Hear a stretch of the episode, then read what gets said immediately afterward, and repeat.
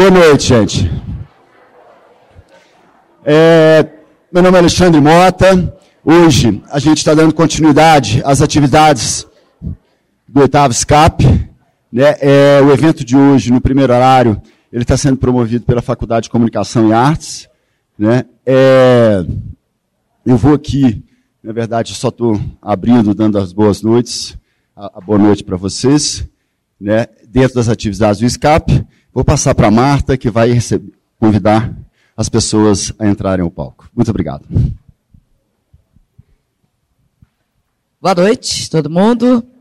É, hoje, com muito orgulho, né, eu recebo essas pessoas aqui que vão é, falar um pouco para a gente das suas, das suas lutas, né, da realidade que enfrentam, dos desafios cotidianos, das suas conquistas, é, abordando o tema questões de gênero, narrativas de vida e resistência, porque a universidade é o lugar do pensamento, né, é o lugar onde se desenvolvem reflexões é, e análises sobre todos assuntos da vida cotidiana, sobre política, sobre economia, sobre cidades, sobre religião, sobre futebol, sobre a vida cotidiana e sobre gênero. E com certeza, sem temer. É...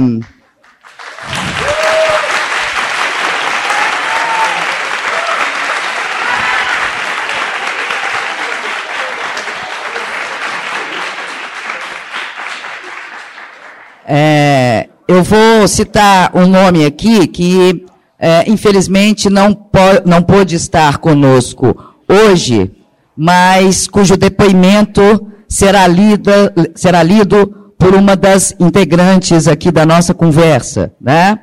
É a Bia Zazu, que é militante e moradora da Casa de Referência da Mulher Tina Martins.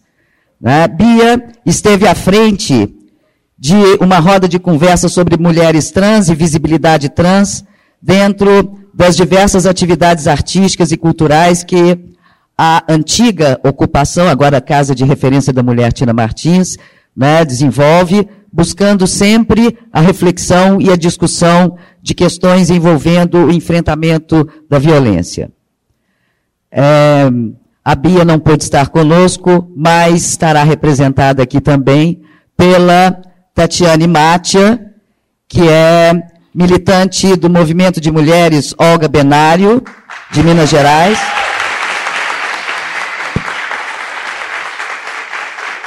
Em luta, em luta por uma vida melhor para as brasileiras, igualdade de direitos e socialismo, e integrante da Casa de Referência da Mulher, Tina Martins, que acolhe mulheres em situação de violência, reivindicando uma verdadeira política de casa-abrigo e assistência a essas mulheres e seus filhos. Vou chamar aqui também Eduardo Salabert.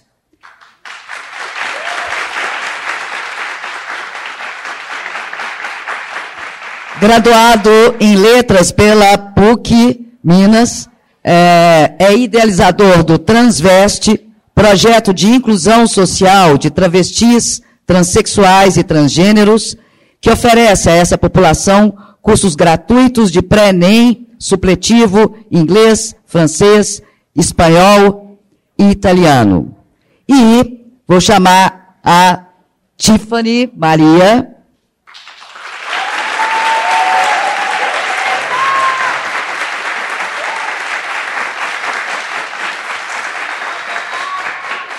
Que é modelo, cantora pop e artista plástica, é aluna do projeto Transveste, integrante da cena artística de Belo Horizonte e apresentadora e colaboradora de vários leilões do projeto artístico itinerante Piolho na Babo.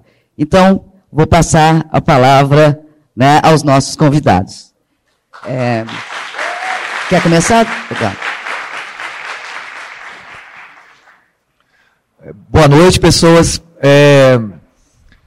Um prazer estar falando aqui na PUC sobre esse assunto que é um tópico importante. É, obrigado pelo convite. E primeiro é complicado falar hoje um dia triste para a democracia, um dia que nós somos sofremos um nocaute, que é aqui um eufemismo de um golpe. É, e esse golpe vai ter desdobramentos nos temas que a gente vai abordar aqui hoje, como feminismo, como transexualidade, transfeminismo, tópicos importantes para o avanço de qualquer sociedade. Então, é, peço antes desculpa porque eu estou um pouco abalado mesmo, ainda não caiu a ficha. E é, acho que a gente partilha de, desse mesmo sentimento. Porque estamos aqui nesse auditório é porque a gente tem interesse por avanços sociais. E se temos interesse por um avanço social, a gente é radicalmente contrário a esse governo que se, golpista que se instaurou. É, obrigado, viu? É, obrigado, obrigado. Mas, mudando de assunto, bom, eu sou é, o idealizador do projeto Transveste. Eu não sei se vocês conhecem o Transveste. É, é um, inicialmente era para ser um pré-vestibular, voltado para travestis, transexuais e transgêneros. Era essa a proposta. Eu sou um professor de pré-vestibular, já dou aula em pré-vestibulares há 15 anos. E achava minha prática pedagógica muito vazia. É, era uma coisa de dinheiro por dinheiro. E quando eu procurei a profissão de ser professor, a última coisa que eu queria era dinheiro. É, e acabou entrando nesse ciclo. E eu vi que o que eu me propus, que era transformar a sociedade, mudar a forma de pensar, criar novos paradigmas, romper modelos antigos, eu não estava fazendo. Eu era simplesmente um reprodutor de conhecimentos e mantinha o status quo, porque quem estudava comigo tinha, tem uma condição financeira muito boa. Eu sempre trabalhei em pré-vestibulares, escolas particulares da elite. E eu vi que o perfil que ajudava a entrar na universidade é o mais do mesmo. Não mudava em nada. Então era minha prática muito vazia. E aí, diante de crises existenciais, entendendo que cabe ao professor um processo de transformação. É, aí eu pensei sobre como eu poderia tornar minha prática menos vazia. É, comecei a ter há uns quatro anos algumas reflexões sobre gêneros. É, há um tempo atrás, há uns quatro anos, eu me assumi publicamente como uma mulher trans. Depois vi que não era isso, foi uma crise que eu tive de gênero. É, mas a partir desse momento, eu comecei a estudar mais sobre gêneros. E, estudando sobre gêneros, eu caí nas estatísticas alarmantes que envolvem a população trans. É, acho que, como aqui a maioria do auditório é de população cisgênera, é, não sei se todos sabem, mas os números são cruéis. É, 90% estima-se, né? Há poucas estatísticas no Brasil, porque isso não é objeto de muitos estudos. Mas as que têm apontam que 90% das travestis é, do Brasil estão na prostituição. Nada contra a prostituição, pelo contrário, uma crítica à putofobia é, que se instaura né, é, na sociedade, que tudo que é ruim é projetado nas prostitutas. Então, nada contra a, prostituição, nada contra as prostitutas, mas é, a prostituição como forma única é um problema. E aí 90% das travestis estão na prostituição. Estima-se também que a expectativa de vida de uma travesti é, no Brasil não supera os 35 anos. Nem o pior país da África tem um número tão alarmante como esse. 35 anos é a expectativa de vida de uma travesti. É, na última pesquisa feita pela UFMG, nas mulheres trans de Belo Horizonte, é, verificou-se que 6% das travestis de Belo Horizonte, 6%, saíram de casa, foram expulsas de casa com menos de 10 anos. Então, quando você passar pela Pedro II, quando você passar pela Afonso Pena, saiba que 6% das mulheres trans que vocês estão vendo na rua saíram de casa com menos de 10 anos. E isso está diretamente ligado à transexualidade, que se manifesta, a, a, a Tiffany tem mais propriedade para dizer isso, é, já desde criança. E tem mais. É, dessa pesquisa da UFMG, calcula-se que 33% das travestis pretendem nunca mais pisar numa escola pela transfobia é, recebida em sala de aula. Quando a gente lida com a população trans, parece tem, é, além dessas violências que são alarmantes como e claras como o assassinato de travestis, a expectativa de vida é muito pequena, tem outras violências que são mais silenciosas, mas que se configura como obstáculo e incomoda muito a população no que se refere ao acesso à educação. Por exemplo, a, como as universidades não aceitam, os professores não aceitam chamar as mulheres trans e os homens trans pelo nome social e insistem em chamar no nome de registro. Nós temos um aluno no projeto, que é o João, fez até o sexto período de letras na UFMG e não quis mais continuar na UFMG, única e exclusivamente porque os professores insistiam em chamá-lo pelo nome de registro. E isso é uma violência simbólica que só uma pessoa trans sabe a dimensão que é. Para você é muito pouco, mas para a população trans é muito, porque o mínimo é o direito ao nome. E, e até onde eu sei, a PUC, a PUC não enquadra totalmente nessa questão de aceitação do nome social. Parece que socialmente, é, publicamente manifestou-se que era, que era defendia o nome social, mas há uma burocratização. Porque a, a, é, a, última reunião que eu tive disseram que a PUC aceita mais é burocrático. Não é tão fácil como na UNA, por exemplo. Na UNA é muito mais fácil e os alunos do Transveste e as alunas optam por estudar na UNA e não na PUC. Por isso. Então espero que, se tenha aceito, que facilite. Foi a informação que. Tomara que eu esteja totalmente errado. Torço de coração. Torço de coração. Mas o que chega a gente é que a UNA é muito mais fácil o processo. É, então faço aqui também meu manifesto político em relação a isso. Por exemplo, é, só para ter a dimensão disso, é, um aluno nosso, um coordenador nosso, que é o Cal, ele é constantemente chamado para se apresentar em congressos. Ele não viaja só para não ter que pegar no, no, chegar no galpão da, da TAM ou da Gol e pedirem a identidade de, dele. E tá lá, ele não retificou o nome ainda, e está lá o nome de registro. Quer dizer, você não pega avião, chama, é chamado para um congresso porque apresentar o, seu, o nome já é traumático. Então, máximo, mesmo que a PUC aceite, o máximo que possa facilitar, melhor é, sabe? Pra, porque é algo importante. Mas aí tudo isso me fez é, pensar no, no, como é que eu poderia mudar as coisas. Aí vem a ideia do Transveste. Já tem em Belo Horizonte o Transenem, foi o projeto precursor, o Transenem começou no final do ano passado, mas a ideia surgiu ao mesmo tempo do Transveste Transenem.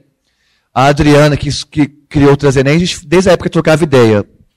Só que o Transenem funciona é, à noite. E eu vi que como muitas, muitas travestis estão na prostituição e trabalham à noite, era melhor oferecer uma proposta na parte da tarde. Aí eu peguei, na época, convidei com uma professora colega minha, nós alugamos uma sala no edifício Maleta e criamos um pré-vestibular exclusivo para travestis. Quando criamos, teve um alarde. Tornamos público a, a notícia. Como eu já dou aula há vários anos em pré-vestibulares, cada sala, até, cada sala tem 150, 200 alunos. Já sou uma, uma figura socialmente conhecida nesse universo de pré-vestibular. E tenho muitos seguidores no Facebook, essas coisas. Aí eu divulguei, muitas pessoas foram ver. E quando descobriram que era, para que era exclusivo a população trans, vieram várias críticas me chamando. Eu sei que não, não, não, compensa dizer essas críticas, mas é bom para ter noção de como que a transfobia e a LGBTfobia está incrustada no dia a dia. É, muitas pessoas me chamando de que eu estou discriminando, discriminando, estou é, discriminando índios, discriminando mulheres, discriminando. E essas pessoas que, essas pessoas que falam isso, dá para ver que são bem preocupadas com a causa indígena, bem preocupadas, engajadas com a causa é, das mulheres, etc. Né? E várias críticas. E disseram, inclusive, que iam chamar a polícia e esfregar a Constituição na minha cara. Pessoas que não sabem nada sobre política afirmativa, não sabem nada sobre lei, e que eram, e tinham sido ex-alunos meus, sabe? pessoas que eu ajudei, aí eu olhava no perfil, pessoas que eu ajudei a entrar na medicina, na UFMG, que tiveram, fizeram intercâmbio na Europa e que manifestavam falas como essa, dizendo que ia chamar a polícia para mim e que faria o máximo para evitar que esse projeto funcionasse, porque é um projeto que está segregando a sociedade. Pelo contrário, quem segrega são as, os colégios, são as faculdades, com estruturas que eu já falei que, que impossibilitam em relação ao nome social, e também com as piadas, com os olhares e outras coisas que só a Tiffany é capaz de falar, que ela sofre no dia a dia. Então, quem segrega é a sociedade. É a sociedade que deixa para as travestis só a esquina para manifestar a travestilidade dela. Porque, pergunto aqui, pode ter um ou outro, mas é exceção. Quem aqui já teve aula com uma travesti? em ambientes formais. Quem aqui já foi atendida por uma médica travesti? Quem aqui já foi atendida por um homem trans? Quem aqui convive no seu dia a dia com uma pessoa trans? Interrogação. Então, quem segrega é a sociedade. O mínimo que eu podia fazer é criar um espaço, e esse espaço é um espaço para empoderamento. A população trans não paga nada para estar lá. É, basta autoafirmação como trans. Não precisa ter feito a transição, até porque essa questão de transição é uma questão muito polêmica. A questão que rege a sociedade é a psique, e a psique que tem que ser avaliada. Fenótipo não avalia nada, é a psique. E aí, se a pessoa, na sua psique, se entende como mulher, se entende como homem, se entende como não binário, se entende como gênero fluido, ou qualquer gênero que esteja em transição, é bem-vinda no projeto. E, e aí criamos uma pedagogia diferente, uma pedagogia para empoderamento. Porque quando as meninas chegam, os homens chegam, é, a primeira coisa, isso parece bobo, é mostrar para essas pessoas que elas são pessoas. Primeira coisa, vocês são pessoas. Isso, a gente não sabe disso, porque nós temos os nossos privilégios. Né? Eu mesmo, igual falei, quando há quatro anos atrás me assumi é, como uma mulher trans e me achava uma mulher trans, depois vi que não era. Eu me assumi, mas colocava minha saia somente em ambientes sociais, assim, contar o pessoal das ciências sociais. Quero ver colocar a saia no dia a dia. Sabe? Os meus privilégios eu não deixei de lado. É muito fácil falar que é trans, mas é trans só na universidade. É trans com a galera alternativa. Quero ver ser trans no dia a dia, quando você vai na padaria. Quero ver ser trans na sua família, ali contar com seu pai e sua mãe, e você colocar uma saia lá. Aí isso que vai mostrar, né? E aí isso a, a Tiffany está desde nova, ela vai falar isso daqui a pouco. Bom, aí essas pessoas são bem-vindas ao projeto. O projeto não tem nenhum apoio do governo, não tinha, mas agora o governo está pagando o nosso lanche é, e ofereceu também a Casa de Direitos Humanos para a gente ter aula. Então nós estamos com duas sedes, uma sede no edifício Maleta e uma sede na Casa de Direitos Humanos. Mas na Casa de Direitos Humanos, as meninas foram vítimas também de transfobia na Casa de Direitos Humanos. Né? Já tem dois relatos. E é, fechamos, fechamos semana passada uma parceria com o banco BDMG, que foi muito bem-vinda. É, a gente estava tirando do nosso bolso, nós professores tirávamos do nosso bolso. Mesmo fechando a parceria com o banco, o banco não está alimentando todo o projeto. O banco vai pagar a passagem das meninas, deu, nos deu um data show, e vai nos dar 600 reais por mês. Ajuda. Mas a gente tem um gasto mensal em torno de 3 mil reais no projeto. No início, não querendo me, me gabar, eu não quero ser protagonista de nada, até porque já fui muito protagonista em sala de aula. Se eu quisesse lá, eu seria, porque lá eu tenho aula para 200 alunos, são mais de 20 turmas, e não é isso que eu quero, porque isso é muito vazio, muito fútil. Mas no início eu tirava do meu bolso mensalmente 2.000, 2.500 por mês. Até hoje estou tirando, o banco, vai dar agora, a partir de mês que vem, a ajuda.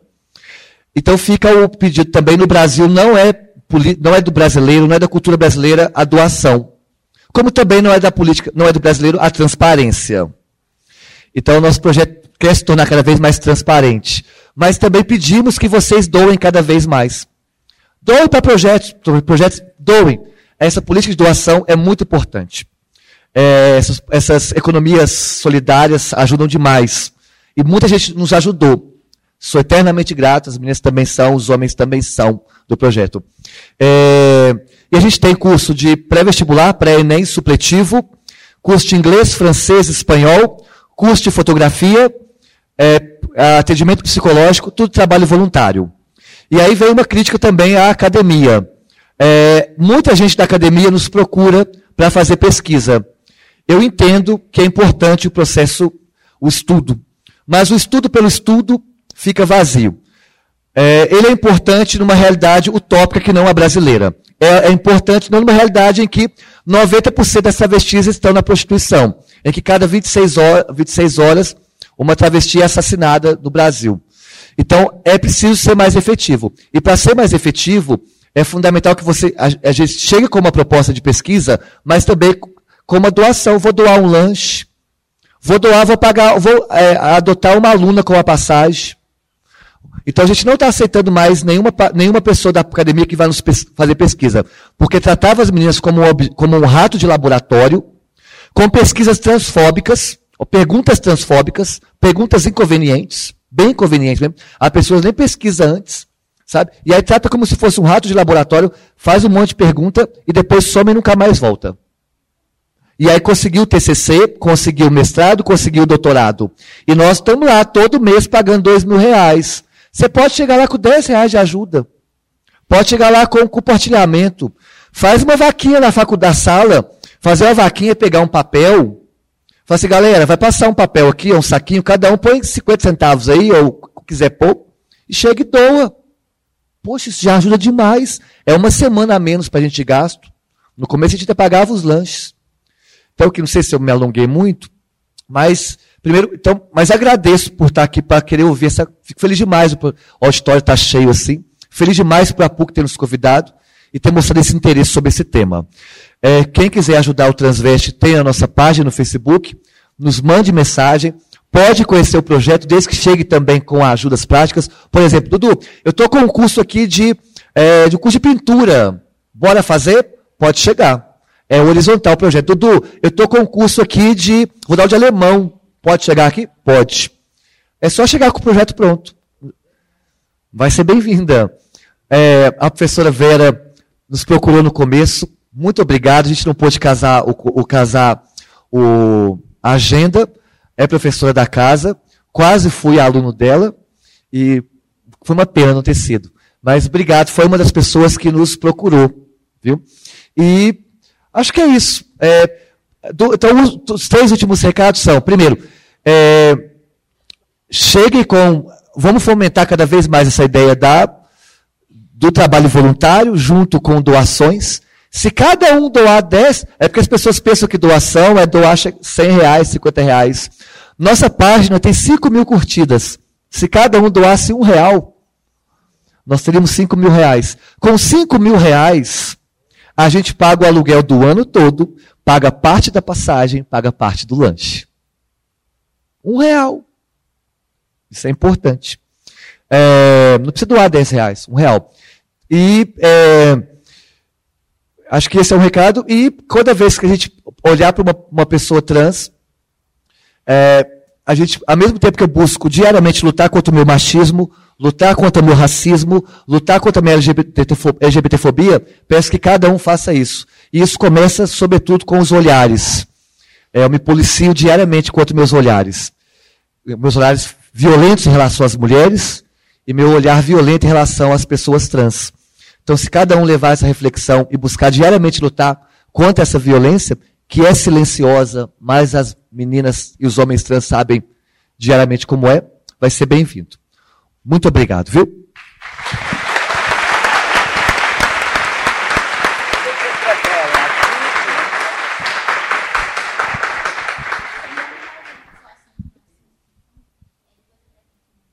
Oi, boa noite. Meu nome é Tiffany. Eu sempre fico meio sem graça para começar a falar qualquer coisa sobre minha vida, assim, para muita gente, porque foram poucas as experiências. Mas meu nome é Tiffany, eu sou transexual. E desde criança, tipo, eu já sentia já sentia uma enorme vontade de me expor assim, questão de quando eu estudava, eu já queria ser igual às minhas amigas na escola, usar roupa feminina e tal. Esse processo foi muito difícil para mim, que porque a família, a família geralmente não entende. Tipo assim, você, nasceu menino, você tem que ser menino. É muito difícil na escola, na minha vida inteira foi meio complicado, assim, expor o meu lado transexual, o meu lado feminino, meu lado mulher, e foi aos poucos. Eu lembro que, tipo, eu tinha uns oito anos, minha amiga chegou com uma franja, assim, aí eu achei muito legal o cabelo dela, e minha mãe tinha feito promessa, não sei o que que era, pra santa e tal, aquelas coisas de gente católica, de deixar o cabelo crescer e tal. Eu tinha o cabelo Chanel, aí eu queria franja. Aí eu peguei e cortei o cabelo, igual da, da minha amiga, minha mãe ficou brava até por causa do cabelo. Mas eu já me sentia diferente. Já sentia que, aquela, eu queria, minha amiga andava toda com roupa rosa e tal, e eu queria bota vermelha, mochila vermelha, tudo, queria vermelho também. E assim, a questão que a gente vive nessa questão de ser transexual no Brasil é muito estranha, porque é, as pessoas não sabem lidar com esse fato. Vocês veem muita travesti se prostituindo, mas ninguém sabe onde que ela mora, não sabe o nome, nunca conversou, porque tem medo. Ah, porque travesti, transexual, ba bate, agride, vai tirar uma navalha da boca e vai te cortar uma faca. Eu, eu cresci com essa história, então para mim era difícil conviver e conhecer as pessoas, porque eu tinha medo de me aproximar. E aí eu lembro que eu entrei pra. Entrei na adolescência e eu já sabia, tipo, eu sempre morei na casa de tios. Aí minha mãe ficou louca na época que eu cortei minha franja, mas aí passou. Aí mais pra frente, o que aconteceu? Eu entrei no, no colégio interno, que minha mãe me obrigou, tipo, porque ela trabalhava, não tinha como cuidar de mim, eu ia pra casa só no final de semana. Aí já era adolescência, Aí eu já vi os meninos, achava os meninos bonitos e tal. E eu já, já consegui identificar mesmo que eu gostava de menino. Aí eu fiquei lá, não durou muito tempo, porque, tipo, eu queria ficar em casa, não queria ficar presa lá. Arrumei um jeito de ser expulsa de lá. E eu fiquei um tempo. Eu fiquei um tempo presa em casa, porque eu, eu, eu fui para um colégio um colégio perto da minha casa, porque esse colégio, se, se, se você fizesse algumas infrações, você era expulsa. Porque no final de semana você tinha que fazer as tarefas e tal. Aí eu cumpri. Ah, tá, fez, fez três infrações, foi expulsa. Aí foi o que eu fiz para me sair de lá, para me ganhar liberdade. Mas foi pior, porque minha mãe mudou de, um, de uma casa para outra, porque meu irmão morreu envolvido com tráfico de drogas na época, meu irmão era acima de mim. Aí minha mãe alugou um, apartamento, eh, alugou um apartamento perto da casa da minha irmã, achando assim que teria o controle de, de ficar cuidando de mim, mas não teve também. Aí eu chegava na escola, já era oprimida, eu andava toda de preto, porque eu não queria. Era a forma que eu me sentia de mostrar toda a dor, de eu, não poder, de eu poder não me assumir da forma que eu realmente queria me expor para a sociedade. Aí os meninos queriam me agredir, porque eu já sentia já sentia uma certa, um certo preconceito por, por, pelas pessoas verem que eu era diferente, mas eu não me abri porque eu não tinha ninguém com que abrir. Fiquei um tempo de síndrome, com síndrome do, do pânico, que a minha mãe conseguiu comprar uma casa e, e a gente mudou para lá, mas eu não, não saí de casa porque eu não tinha com quem conversar. A minha mãe não sabia lidar com o problema, com a situação. Quer dizer, é, é, para mim era um problema porque nem eu sabia o que, que eu estava passando no momento, como é que eu ia expor para as pessoas. E os meninos queriam me agredir e, e, e me esperavam na porta da escola por causa disso. E depois, é, isso foi de um período dos 13 anos aos 14, que eu fiquei tipo uns, um, um ano e meio, mais ou menos. Não, é, nos 13 anos eu já, já ia para a escola e não entrava. Ou eu virava a rua, para minha mãe achar que eu tinha ido para aula, mas eu não tinha ido. Eu já não ia, eu fiquei esse tempo. Aí, assim que nós mudamos para casa que minha mãe comprou, aí eu fiquei um, eh, um tempo presa. Eu, se eu saía para rua, às vezes eu não conseguia voltar sozinho. Porque eu, eu tinha pânico, eu tinha fobia de pessoas. Até que, tipo, ah, eu vi falar sobre, sobre gays e trans. E conheci um amigo gay que dava até uma oficina de de cursos assim para esses negócios, tipo, fica vivo esses projetos sociais, e uma amiga minha resolveu falou assim, ah, que, que era a primeira pessoa que eu conversei na rua. Ah, vamos fazer tal curso, é grátis. E eu já não estudava mesmo, porque minha mãe, minha mãe sabia que eu não ia para a escola, mas tipo, ela tentava matricular. Mas eu já sabia que eu ia ter o mesmo preconceito, que eu ia sofrer a mesma coisa que eu tinha sofrido na primeira, na, na primeira escola. Aí eu comecei a fazer esse curso, conheci esse amigo meu gay, que me apresentou as, as minhas amigas, uma amiga travesti, que falou comigo, olha, você quer ser travesti mesmo? Você quer se hormonizar? Eu contei para minha família.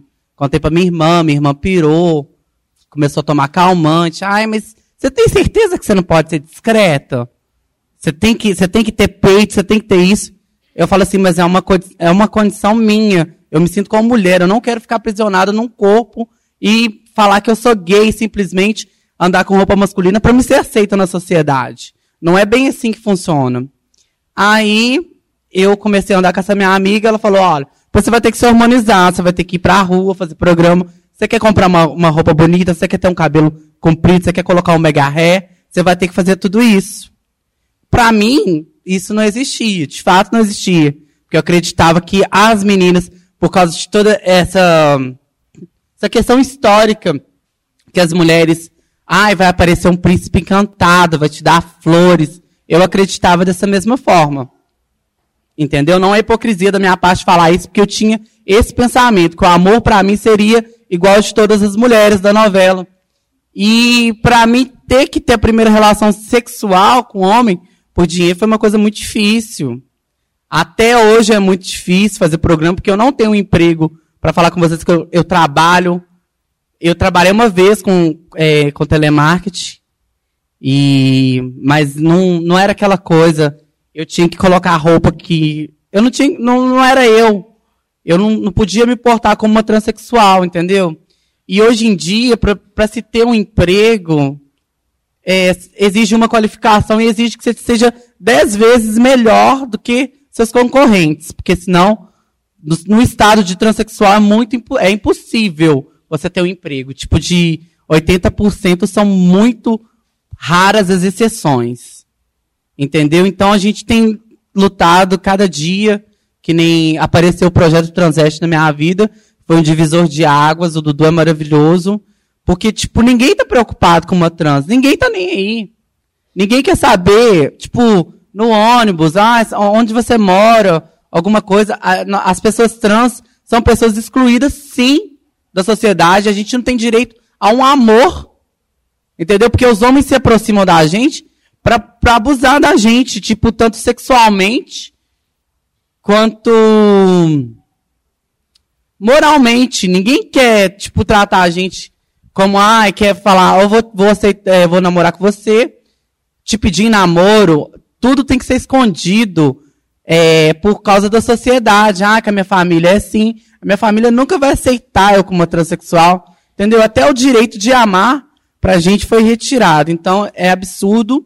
E eu agradeço o Dudu pelo projeto Transveste, que tem sido um, é, é um divisor de águas na minha vida, porque lá eu estou tendo a chance de recomeçar. Porque todos os outros cursos que eu tentei fazer, eu sempre era barrada. Ah, tipo assim, chegava na hora da chamada, ai, fulano. Ai, fulano. Ai, fulano. E caso de, de quando eu fui me matricular, eu falava, olha, você poderia me chamar de Tiffany? O meu nome é Tiffany. É só o que eu quero é que me chama de Tiffany. Aí uma vez, a segunda vez, a terceira vez. É oi, aqui, você viu que eu falei que era Tiffany? Então, tipo, tipo assim, chega a ser um é, é muito constrangedor.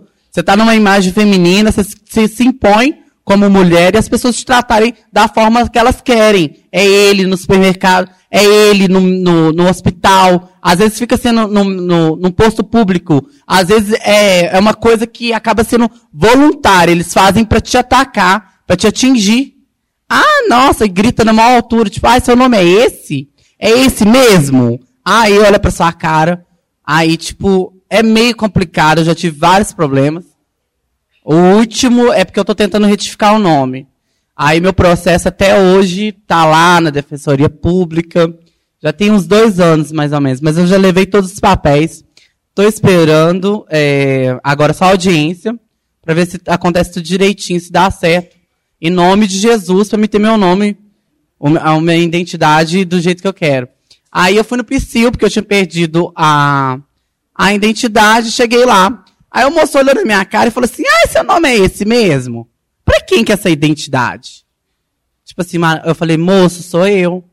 Ah, não, mas aqui tá um nome masculino. Eu falei assim, ah, não é possível, né? Aí consegui fazer identidade, estou esperando. Mas aí o projeto Transveste é, é um projeto bem bacana porque ele sabe abordar temas sem jogar, ficar lembrando, tocando na tecla desse preconceito que a gente vive nas escolas. Todos os dias, tanto as mulheres trans quanto os homens trans, que é essa questão de você chamar pelo nome de registro e de ter piadas com seu nome, ou de ter matérias, ou de ter outras pessoas que vão te olhar de cima e embaixo, falar, nossa, ah, o traveco, ah, não sei o quê.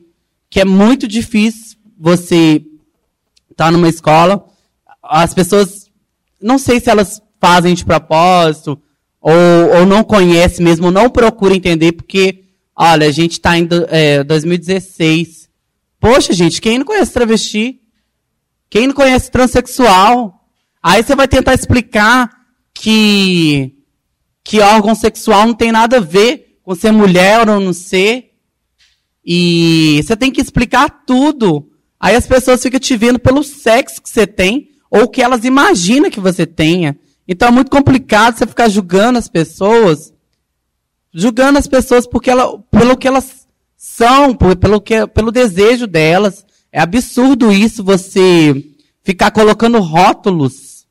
Aonde a gente vai chegar com rótulos nós somos pessoas normais, precisamos de respeito, como qualquer uma outra pessoa.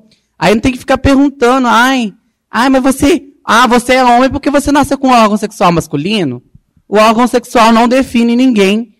É absurdo. Aí o projeto do Transveste, todos os professores são muito legais. Não fica parecendo aquela coisa chata de, de escola tradicional que, ai, que as pessoas ficam te olhando te encarando. Aí nós fazemos aulas de línguas, tem várias oficinas.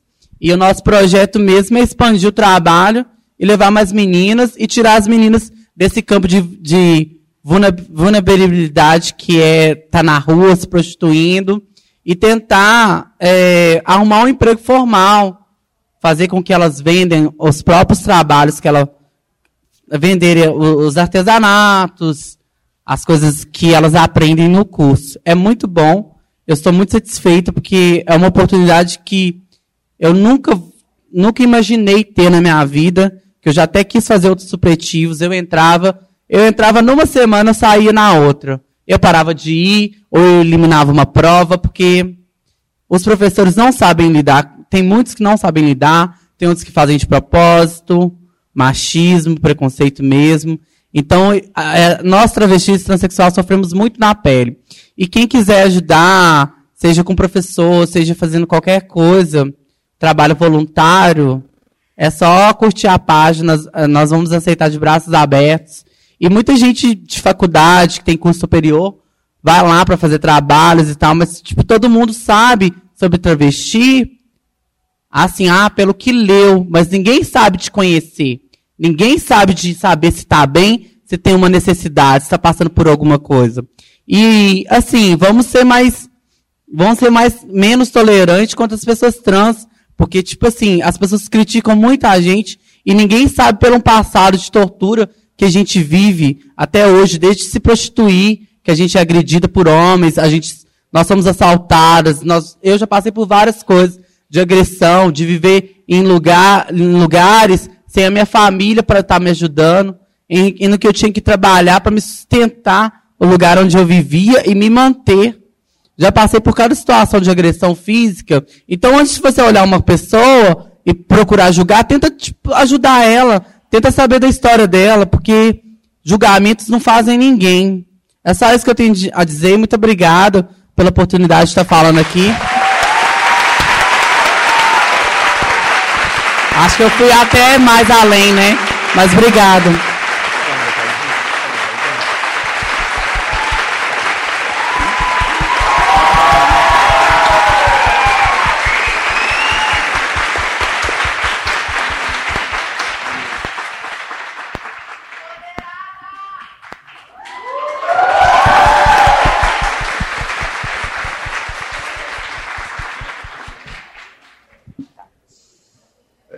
É só um detalhezinho.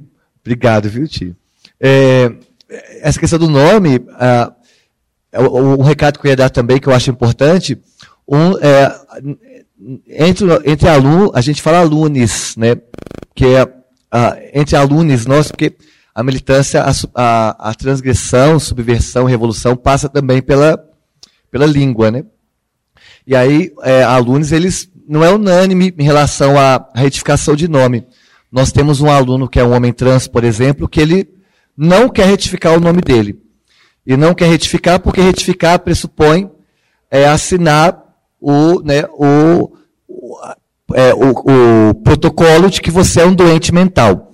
Porque a, a transexualidade no Brasil a, ainda é tratada como uma, uma patologia, tem CID, Código Internacional de Doença, então é importante também, na academia, fomentar esse debate sobre essa patologização da, da transexualidade, lembrando que a homossexualidade também foi patologizada por muito tempo. Se eu não me engano, só em 1990 saiu da OMS, e a gente tem essa mania de patologizar as diferenças.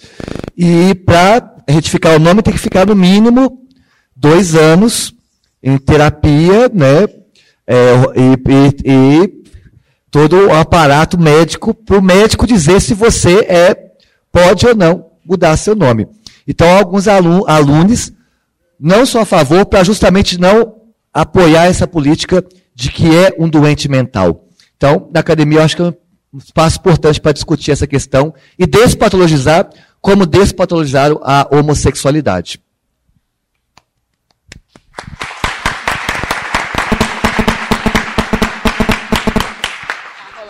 Tá rolando interferência aqui, não sou eu não, hein? Então, boa noite. É, muito contemplada com a fala de vocês. São maravilhosos, inclusive. É, quando a gente fala de movimento social, é uma coisa muito séria, que a gente vê as coisas repetindo, independente do movimento que você está. É sempre o mesmo problema. A gente sempre é um caso a ser estudado, mas nunca é de ter contato, nunca é de crescer junto, nunca é de contribuição. É sempre de exploração mesmo, né? É bizarro. Então, é, eu sou a Tatiane, primeiramente, né? Decepcionada aí com, com impeachment. Estou super nervosa, não gosto de falar em público, mas eu queria agradecer o convite por estar aqui. Antes de fazer minha fala, eu quero ler uma carta que a Bia Zazu mandou aqui para Marta. É, ela não pôde vir porque ela trabalha, né? Ela, com muita luta, conseguiu conquistar um trabalho trabalho formal, é uma mulher emancipada, independente, uma mulher trans. E ela mandou uma carta para falar sobre a situação dela, já que ela não pôde estar aqui. Então, vocês me desculpem se eu gaguejar muito, que eu estou muito nervosa. A vida de uma travesti transexual não é fácil, porque somos vistas só pela noite, na beira das pistas ou dentro de um salão de beleza, e para o resto do mundo somos invisíveis.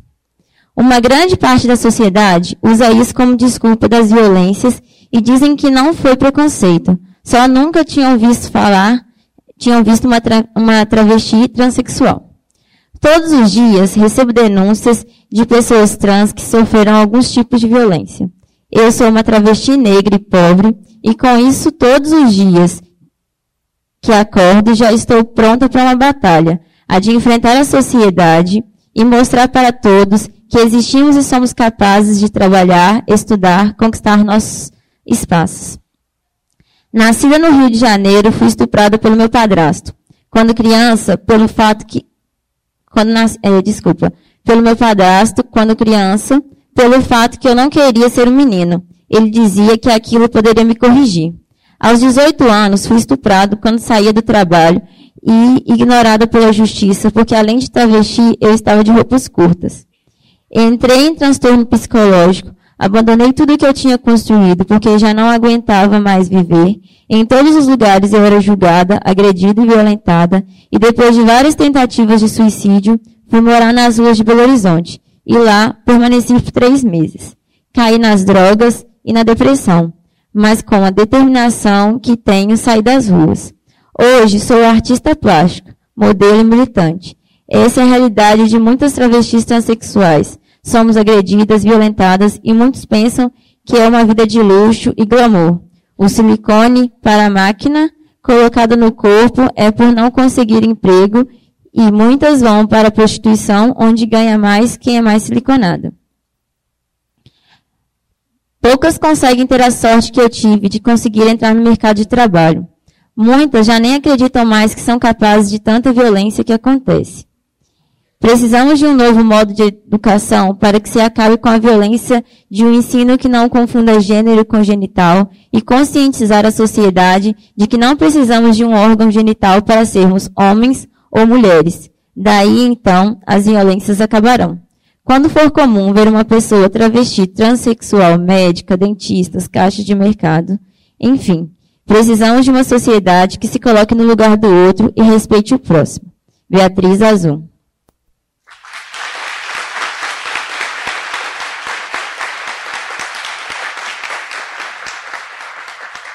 É, então, eu fui convidada para falar sobre a Tina, né? E é difícil falar só sobre a Tina depois de ouvir essas falas que vocês fizeram aqui.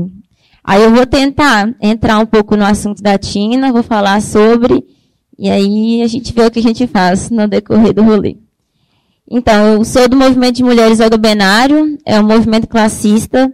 A gente faz luta diretamente para mulheres trabalhadoras, mulheres periféricas, a gente tem um trabalho direto com ocupações urbanas, a gente vai nas periferias, a gente tem um olhar muito voltado para a mulher que cumpre duas jornadas, três jornadas de trabalho. É a mulher que trabalha dentro de casa, a mulher que trabalha fora de casa, e muitas vezes elas são militantes. Porque mesmo sem a gente se assumir feminista, muitas vezes nós somos sem saber que somos. Mesmo se a gente falar que, que é do movimento por moradia, a gente trabalha todo dia para conquistar nossa casa própria.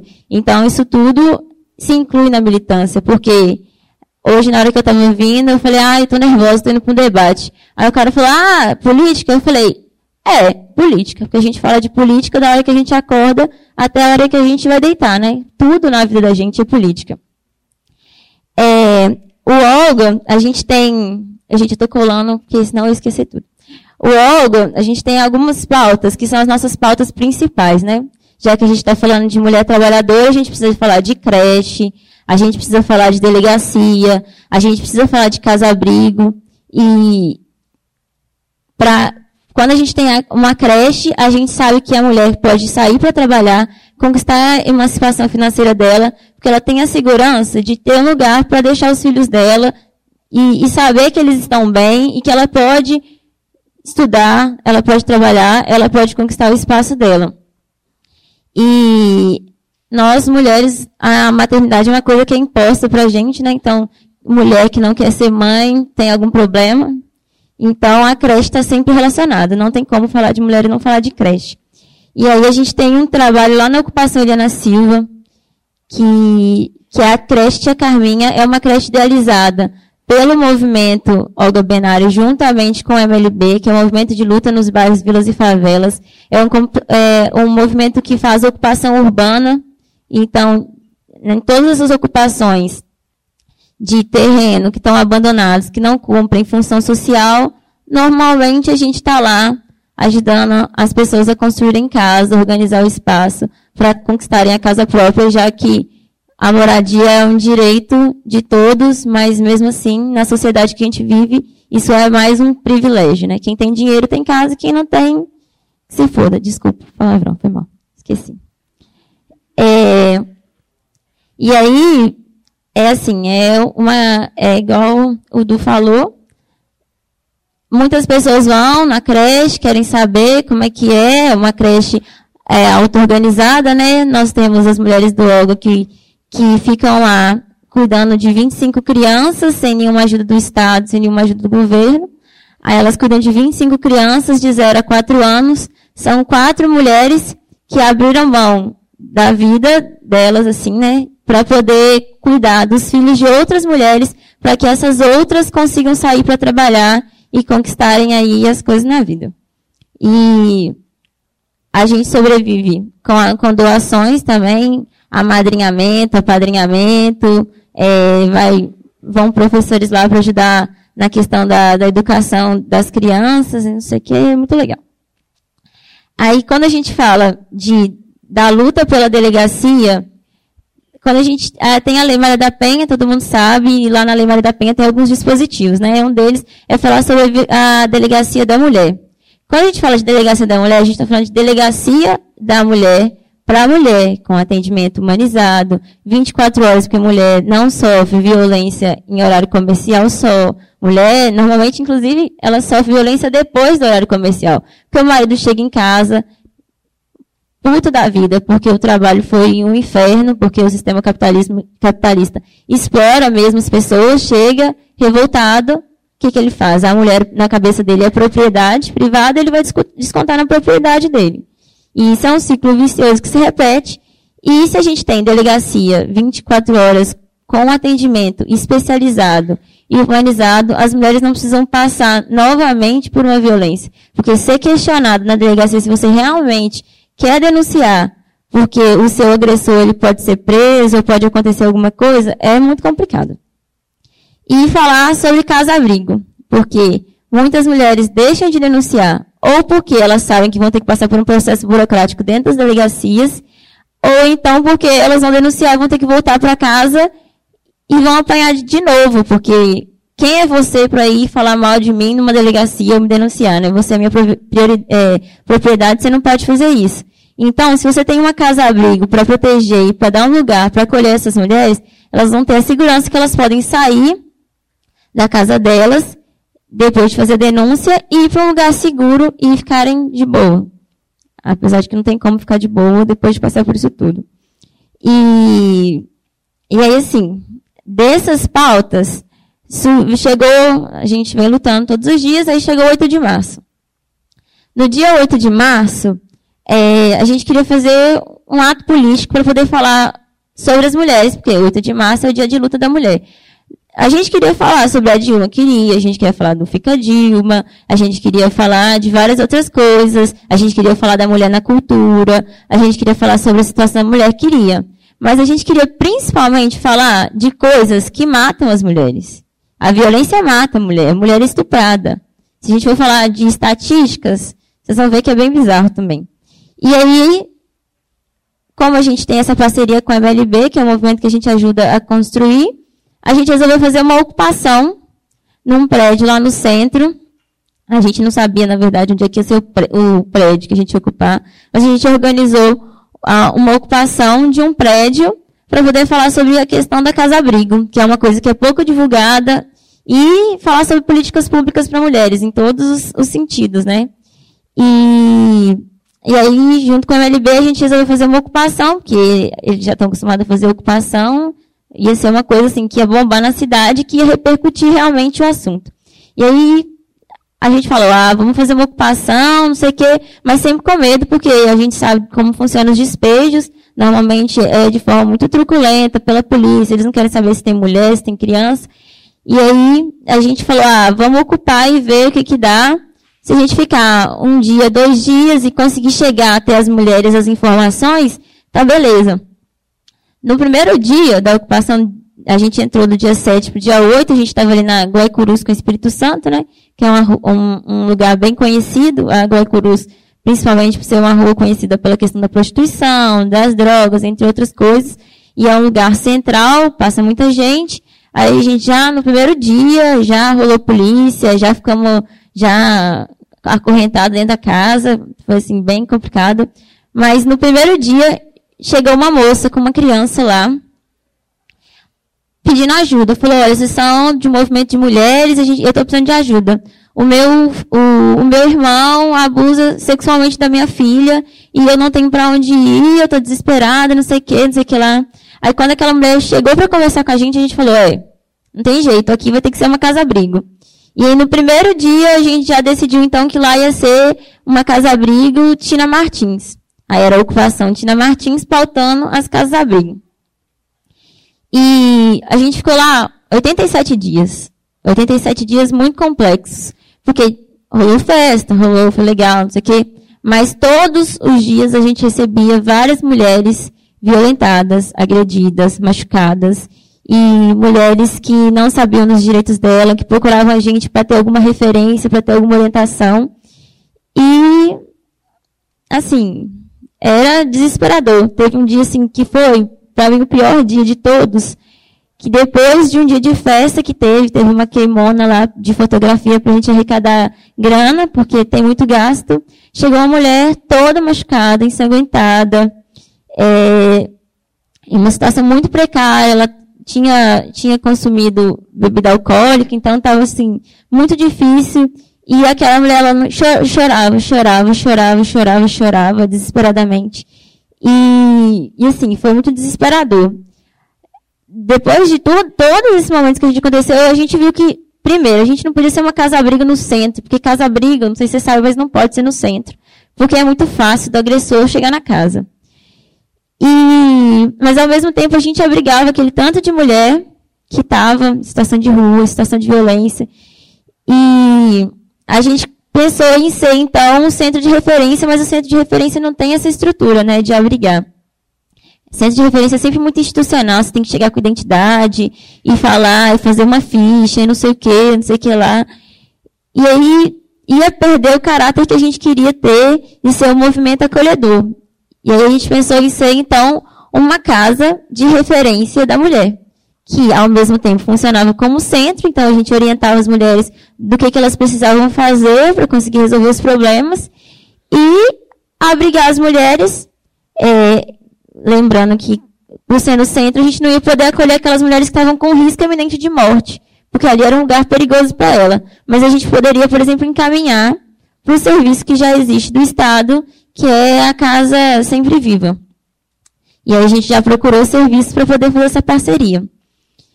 A gente passou, nesses 87 dias de negociação, então, momentos muito complicados, a gente quase foi despejado várias vezes, e aquele lugar que a gente estava era da União, né? Era um prédio do governo federal, que tinha cedido, tinha cedido espaço para o TRT, para o TRT transformar aquele espaço na casa do trabalhador, mas o TRT tinha abandonado o prédio há mais ou menos 10 anos. E, de repente, quando a gente entrou lá, o TRT que começou a, a fazer tipo, uma perseguição que queria, porque queria aquele espaço para ele. E a gente foi para as mesas de negociação de conflito que tem no Estado.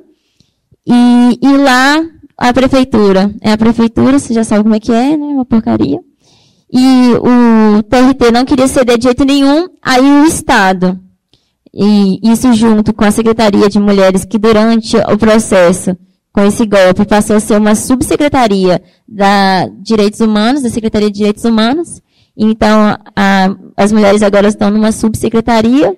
Viu que era uma pauta, porque a gente levou o tempo todo demanda para eles, né? Apontou, não. Vocês falam que precisa disso, daquilo, a gente está mostrando para vocês que a situação não é assim, que precisa de ter mais casa-abrigo, precisa ter mais creche, precisa ter mais delegacia.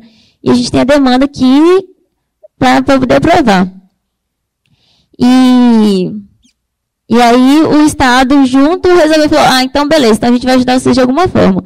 Ano eleitoral não pode doar nada, não pode ceder nada, o que a gente pode fazer é, tem alguns lugares na cidade que são de outras secretarias, a gente pode tentar negociar para elas emprestarem para você até janeiro do ano que vem, para vocês conseguirem é, ter um espaço para não sofrer um despejo violento como e é mais uma agressão que as mulheres iam ter que sofrer.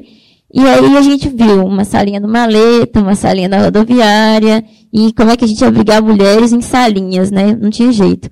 E aí a gente viu casa que estava lá emprestada para coronel da polícia militar, espaços que estavam para emprestado para outras pessoas do governo, inclusive que tinham condição de pagar por uma moradia, de ter uma moradia própria, mas que ficavam usando o espaço do, do Estado. E até que um dia a gente chegou na, na Rua Paraíba, 641, que é onde a gente está hoje. Lá é a casa de referência da mulher Tina Martins. É um espaço provisório, né, até janeiro, mas lá a gente consegue é, colocar, né, cumprir a função que a gente esperava para os outros espaços e ter os quatro eixos da casa. Aí esses quatro eixos são formação, né? Aí quando a gente fala de formação, a gente está falando dentro do feminismo, formação política, é um espaço de empoderamento, é um espaço onde as mulheres vão, vão participar de oficinas para poder conquistar a, a emancipação financeira delas, né? Através do próprio trabalho. É, a gente tem um espaço de acolhimento, Então, a mulher que precisa de um atendimento psicológico, psicossocial, jurídico, é, a gente tem pessoas que ficam lá por conta disso, de ajudar as mulheres e orientar as mulheres da forma que, que elas, a demanda delas pedir. É um espaço de encaminhamento que é para poder encaminhar. A gente acredita que as, existem políticas públicas, porque a gente tem a lei Maria da Penha que fala que tem que ter dispositivos para de alguma forma acabar com a violência, né? Então, a gente sabe que tem políticas públicas, mas que essas políticas públicas não funcionam da forma que deveriam funcionar. E, e aí a gente faz o quê? Então, se existe uma demanda e a política não funciona, a política só vai funcionar se a gente começar a cobrar. Se a gente começar a encaminhar de todas as formas possíveis as mulheres para o serviço do Estado para funcionar do jeito que a gente acha que tem que funcionar. Então, se a mulher chega com a necessidade de fazer um BO, a gente leva ela na delegacia mesmo não sendo a delegacia de mulheres 24 horas com atendimento humanizado feito por mulheres do jeito que a gente sonha, mas a gente vai lá. Se a mulher precisa de um, abrigamento porque ela, tá, ela corre risco iminente de morte, a gente vai encaminhar para o abrigo da cidade. Na cidade tem dois abrigos, é, o, o Sempre Viva, né, que é do Bem-vinda, e tem o Maria Maria, que é um abrigo para mulheres com dependência química, sofrimento mental e mulheres em situação de rua.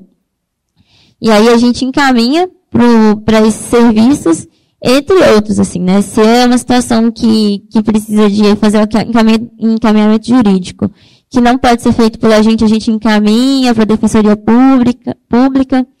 E, por último, a gente tem o acolhimento, o abrigamento, desculpa.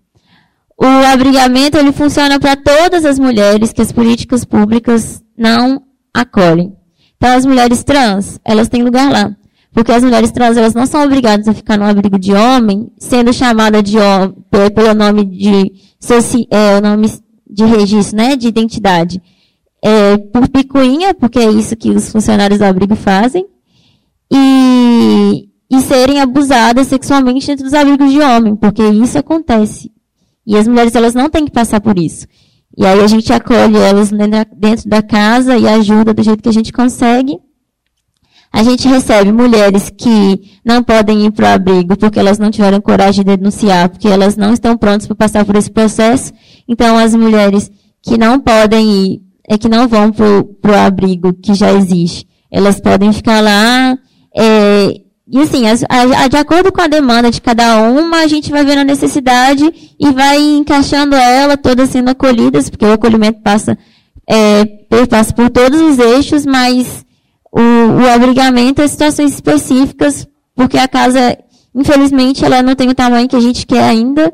A gente consegue acolher, é, abrigar 10 mulheres, né, para dormir, e elas ficam um tempo de 15 dias, mais ou menos, aí dependendo da demanda de cada uma. Então, aí como que a gente se organiza? É, a gente, é, o movimento, né, coordena a casa, mas a gente também trabalha com voluntários e só voluntários, né? A gente não aceita muito homem lá não.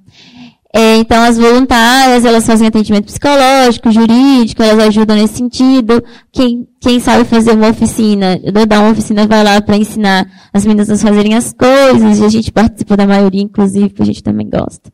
A gente tem polidense, bordado, aula de espanhol. Esse final de semana vai começar aula de francês.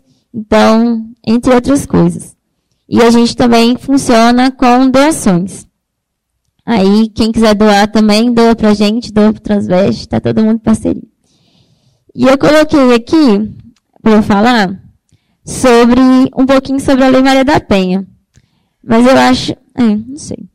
Porque a lei, acho que as, as, pessoas têm uma ideia muito torta da Lei Maria da Penha, porque depois que a lei, a lei fez 10 anos, né, esse mês, de agosto, dia 7, e as pessoas falam, ah, mas tem a Lei Maria da Penha, mas o número de violência aumentou não é que o número de violência não aumentou, mas a, hoje, para uma mulher ser encaixada na Lei Maria da Penha, é muito mais fácil. Porque antes, quando o marido batia, ele, é, ela se encaixava nas agressões né, normais. Então, se um cara bateu no homem na porta do boteco e bateu na mulher dentro de casa, para justiça era visto da mesma forma.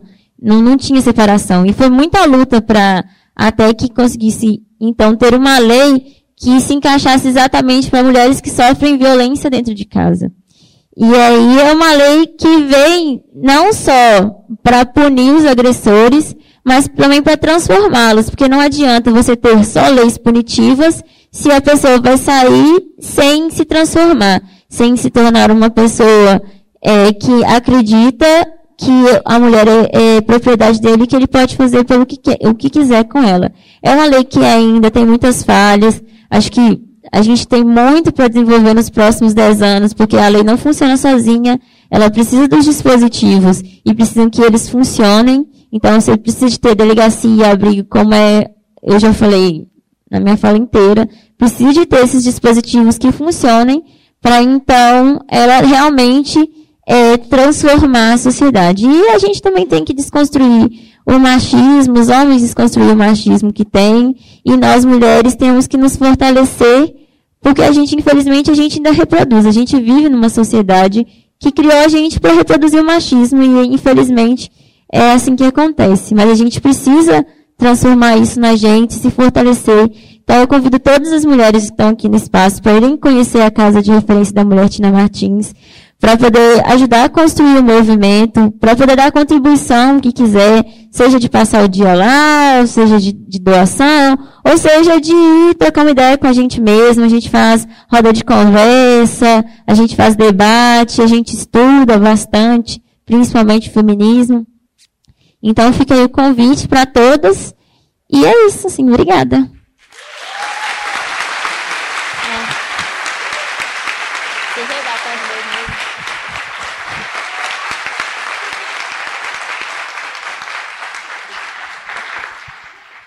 Bem, é, recebi uma, um recado aqui, é, através do professor Alexandre, de, de, que parece que há uma portaria na PUC de março de 2015, é, que diz que se o aluno é, optar pelo uso do nome social, ele terá esse uso garantido em todas as atividades acadêmicas. Espero que esteja funcionando plenamente. Né?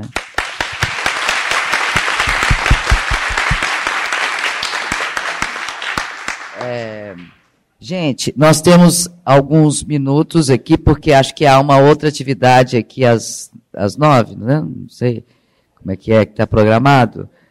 É, né? Mas nós temos alguns, alguns minutos para, porque eu acho que acho que as pessoas aqui devem ter perguntas, né, comentários, dúvidas sobre questões importantíssimas que foram levantadas. Né? Então eu abro para participação de quem tiver é, interesse né, aqui.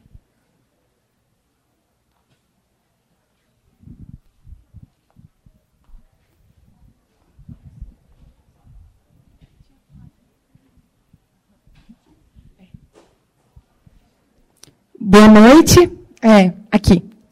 É, o que eu queria perguntar, na verdade eu vou, vou contextualizar primeiro, porque não sei, ninguém é obrigado a saber de tudo.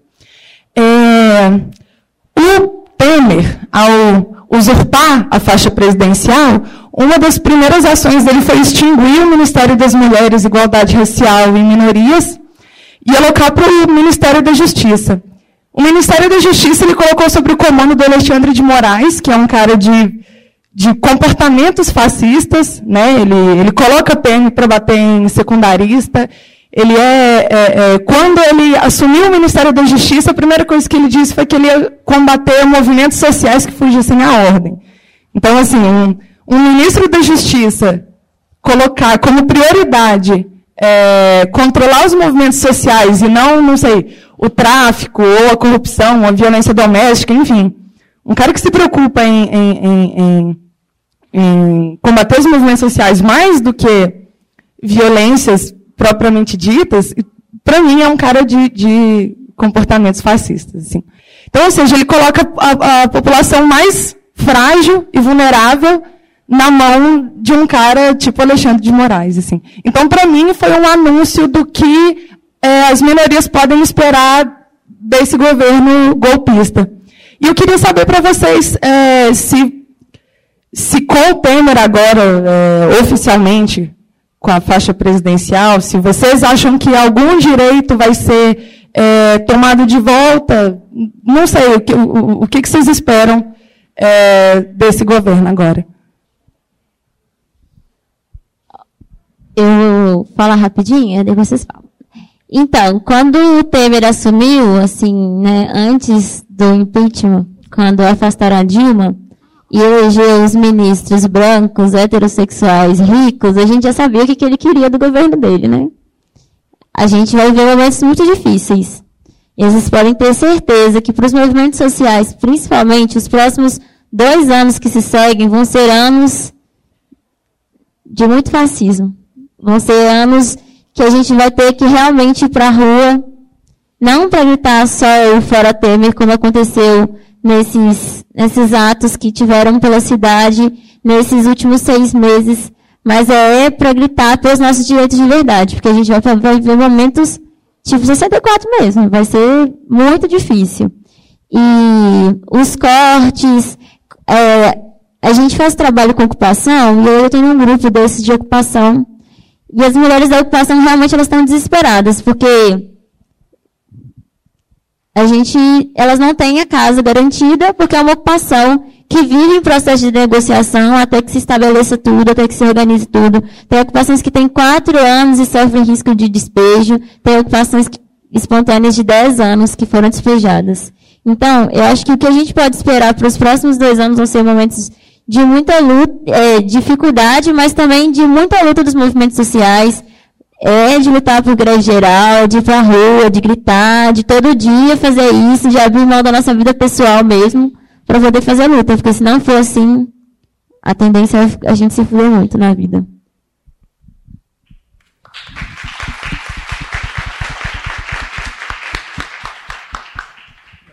Se, é, pelo pouco tempo que eu tenho convivido com a, com a população trans, é, eu percebo que as lutas são por coisas básicas. Por exemplo, luta para ter um banheiro. A luta é para ter um banheiro. Aí depois que eu tiver um banheiro, vai ter a luta por reconhecimento do nome social. Então, nome, banheiro, coisas tão básicas. Né? Depois, luta para não ser tratado como doente mental. Depois, luta, quer dizer, são lutas por coisas básicas. Então, é, não espero nenhum avanço do governo Temer. É, é, o, o, governo PT, até onde eu sei, nas causas trans também não teve, não avançou muita coisa, mas é mais fácil dialogar com o governo de esquerda para questões de esquerda, né? Mas, mas, é mais fácil dialogar com o anterior governo do que com o que se instaurou. Então, espero que não vejo bons tempos pela frente, né? Vou ter mesmo que falar sobre esse assunto. Então, é, nós temos a gente tem visto aí nesses, nesses últimos dias essa injustiça feita, né, em questão desse golpe, que é horroroso. A gente, a gente vê pessoas da política exaltando chefes da ditadura militar, sabe? Agressão física, maltratos contra a mulher, que é uma coisa absurda. E, assim, eu acho que eu acho sim que vai ter um embate, porque as pessoas vão querer ir para a rua sim. As pessoas não vão aceitarem esse, esse posicionamento. Todo mundo viu que essa questão do impeachment foi uma, do impeachment foi uma coisa forjada para desfavorecer as mulheres, eh, para desfavorecer a presidenta, porque tipo tudo que era que era é, antigamente feito pelas outras pessoas, porque ela fez ou dizem que ela fez alguma coisa, eles estão querendo culpar ela por, essa questão. Eu acho que é absurdo porque a política é, é além dessa questão dessa dessa igualdade, é muita desigualdade, falando também sobre essas questões desses polos financeiros que a igre, é, o, o, a potência desse, desses grupos evangélicos tem dominado cada vez mais o Senado e eles estão querendo tirar coisas como o direito de nome social, que é absurdo, que teve até tipo um congresso, a Dilma assinou antes dela sair agora, e eles já estão querendo barrar, sendo que eles podem colocar lá para vereador, ah, tio não sei do que, tia fulana, se eles usam o nome social, é uma coisa absurda. Eles têm cada dia mais imposto, imposto para a gente como, como nós devemos agir. Nós não temos dinheiro banheiro. Aliás, ensino também a gente nunca teve. Então, eu acho que para as pessoas que, que são menos favorecidas, essa questão só tende a, a piorar, porque entrando nessa questão de escola sem partido, que é uma coisa absurda também, você se torna um, um, um, um fantoche do que eles querem, que são manter lá, lá no, no Senado é, brancos, burgueses, privilegiados e héteros. Eu acho absurdo.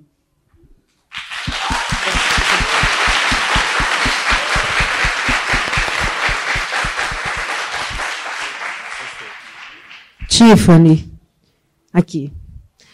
É, pela importância do nome, eu, eu, fiquei com uma curiosidade, porque eu não recebi o nome, bom, nem, nem nunca pensei na possibilidade de eu trocar de nome.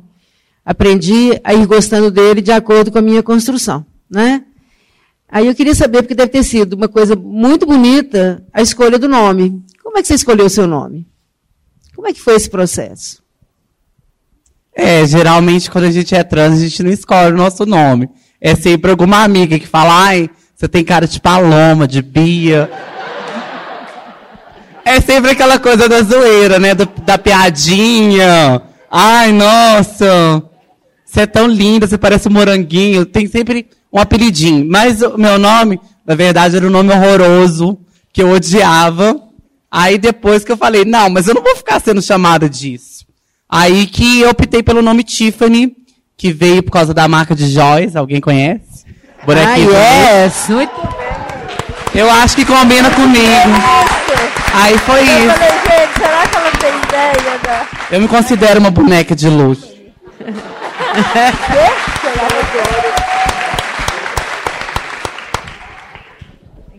Oi, boa noite.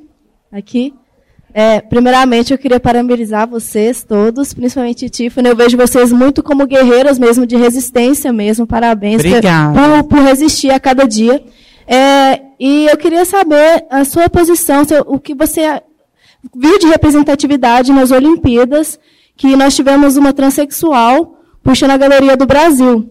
E justo num país que é considerado um dos mais transfóbicos do mundo, é, eu queria saber se você se sentiu representada nessa, nessa abertura e, ao mesmo tempo, também se você tem uma visão positiva daqui para frente, porque, a exemplo das eleições municipais deste ano, nós temos, nós temos candidatos a vereadores transexuais, a classe LGBT está mais representada. Então, eu queria saber se você está sentindo que, ao mesmo tempo, o, o golpe, o grito fascista está forte, o grito de resistência e de militância também está forte. Eu queria saber qual é o seu posicionamento, o que você acha disso.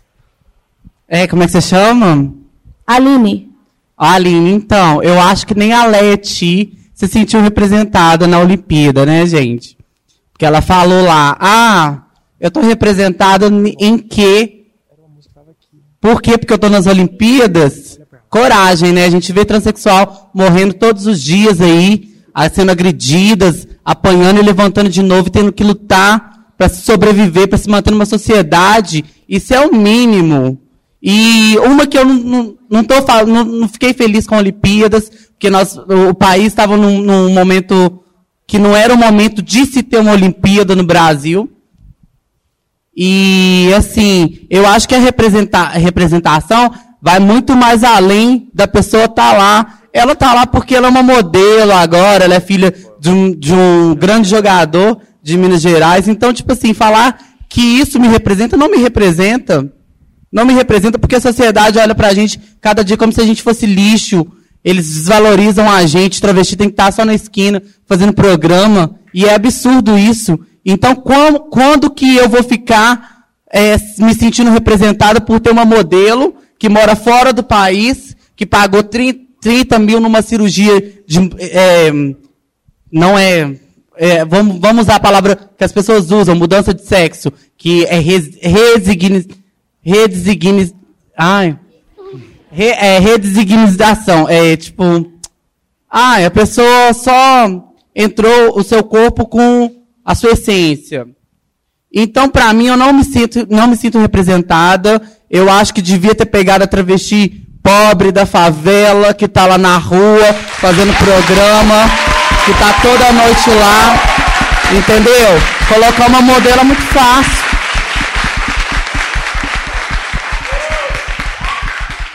E, assim, eu estou muito feliz de ver a Cristal nas, na campanha, sim, porque Cristal é um símbolo que tem representado, tem representado as, trans, as mulheres trans muitos anos. Eu vejo a luta da Cristal.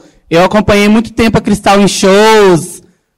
E acho, sim, que ela é uma referência, sim. E espero que ela, de todo coração, que ela possa ajudar a gente cada vez mais na política. E eu acho que isso, sim, é, é um começo de uma representação, porque a representação só vai ser válida quando tiver alguém ocupando esses cargos que são nossos, esses espaços que até hoje nenhuma mulher trans conseguiu ultrapassar essas barreiras e chegar lá.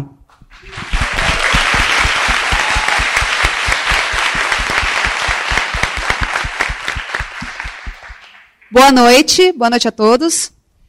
É, meu nome é Cíntia, eu sou aluna do terceiro período de jornalismo e a minha pergunta é para Tatiane, mas é extensiva ao Eduardo e a Tiffany. Bom, Tatiane, é, você mencionou a Lei Maria da Penha, né? Dez anos completados esse mês. Muito se avan avançou-se em muita coisa, porém há muito mais a avançar. A minha, a minha pergunta é sobre uma, uma, uma visão que eu tenho, porque tem essa, essa questão também do programa para recuperação dos agressores. Eu queria saber de você, como militante, como mulher, qual a sua visão a respeito desse programa para reeducar esses agressores? Qual que é a sua visão a respeito disso? Repito, extensivo aos, aos convidados. Primeiro que ele não funciona. É a minha visão. Porque a gente, a gente nasceu numa sociedade patriarcal e machista. E aí, quando você cresce ouvindo que a, eu sou homem, eu sou garanhão, a, a mulher é minha propriedade, eu faço com ela o que eu bem quiser, quando ele é denunciado e enquadrado na Lei Maria da Penha, que ele tem que passar por esse momento de reeducação, o que ele vai fazer é arrumar mil desculpas para dizer por que, que ele fez isso. E eu já vi vários casos, por exemplo, de homens que alegam que agrediam as mulheres porque eram agredidos na infância.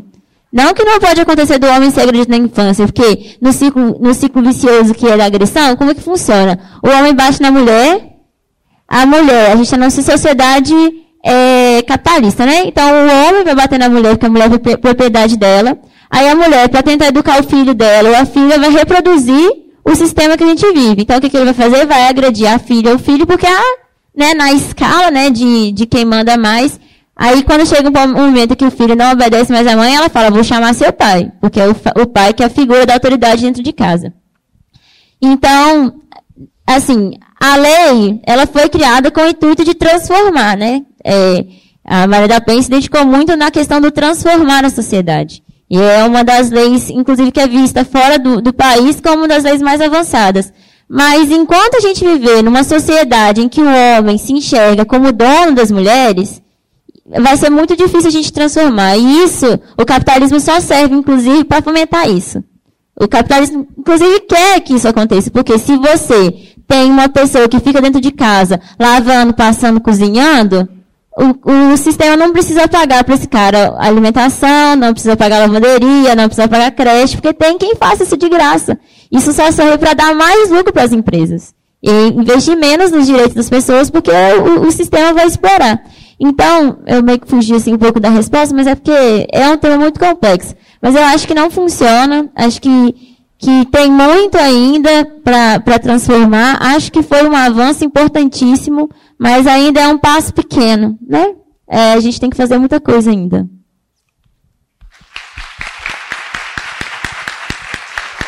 Ah, a Tiffany fala assim, o que eu posso é o mínimo, né? Como, como homem cis, é fazendo um paralelo, como se a, a, transexualidade é tratada como doença, na verdade a doença é o machismo, não é transexualidade. E eu sou um doente e, e luto diariamente pela cura. Acho que Não estou não me vitimando, mas é, quero, quem sabe, um dia achar a cura. Acho que nunca vou ter essa cura. Mas tomo doses diárias, assim. E diariamente cometo meus machismos, né? É, é como vício, como doença, como um distúrbio que eu tenho em mim. E aí luto para medicar diariamente. Né? Tiffany tem mais propriedade para isso.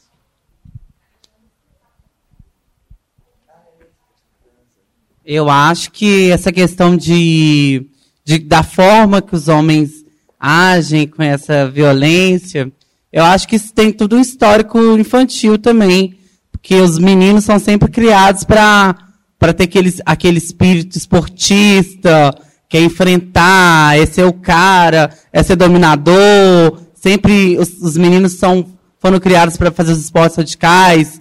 E então isso vem de um, de uma, um, um histórico muito que o menino não pode chorar, que o menino tem que ser o homem, que é ele que manda. Então eu acho que isso vem de, de infância. Nós temos que reeducar, aprender a reeducar as, no, as novas crianças e os novos meninos.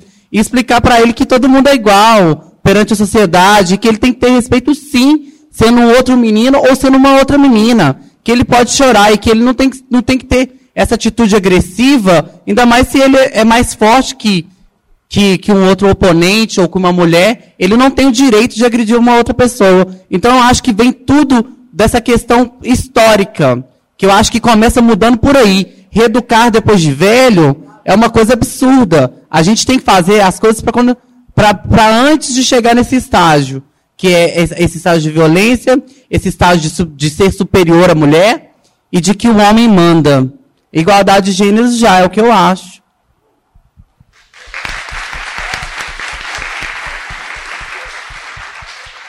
Boa noite aqui. Meu nome é Ailton, eu estou no terceiro período de Direito e minha pergunta se estende a todos os palestrantes. É, desculpa a ignorância, mas como a gente está aqui numa palestra sobre gênero, eu acho válido e oportuna a pergunta. Eu gostaria de saber a diferença entre travesti, transgênero e drag queen, por favor, porque é uma pergunta, um questionamento que eu sempre estou ouvindo no meu meio. Então, drag queen é um personagem, né? É uma pessoa que se transveste de mulher e vai fazer um, um espetáculo na boate, um show em um palco, no teatro. Travesti e transexual, diríamos, diríamos que são as mesmas coisas. Só que travesti é uma é, é uma posição.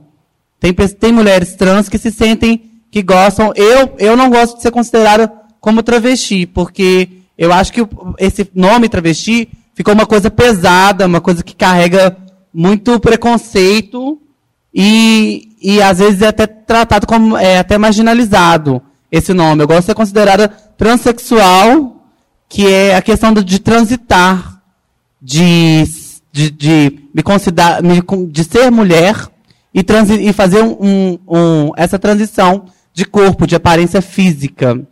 É isso.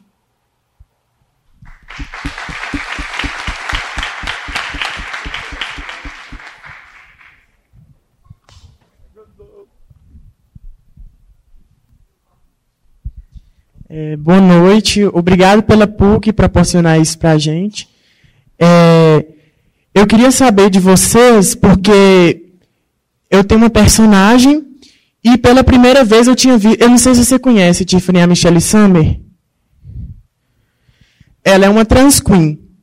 E eu fico um pouco confuso quando ela trata, por exemplo, alguns problemas com humor, que é o caso da injeção de silicone industrial no corpo.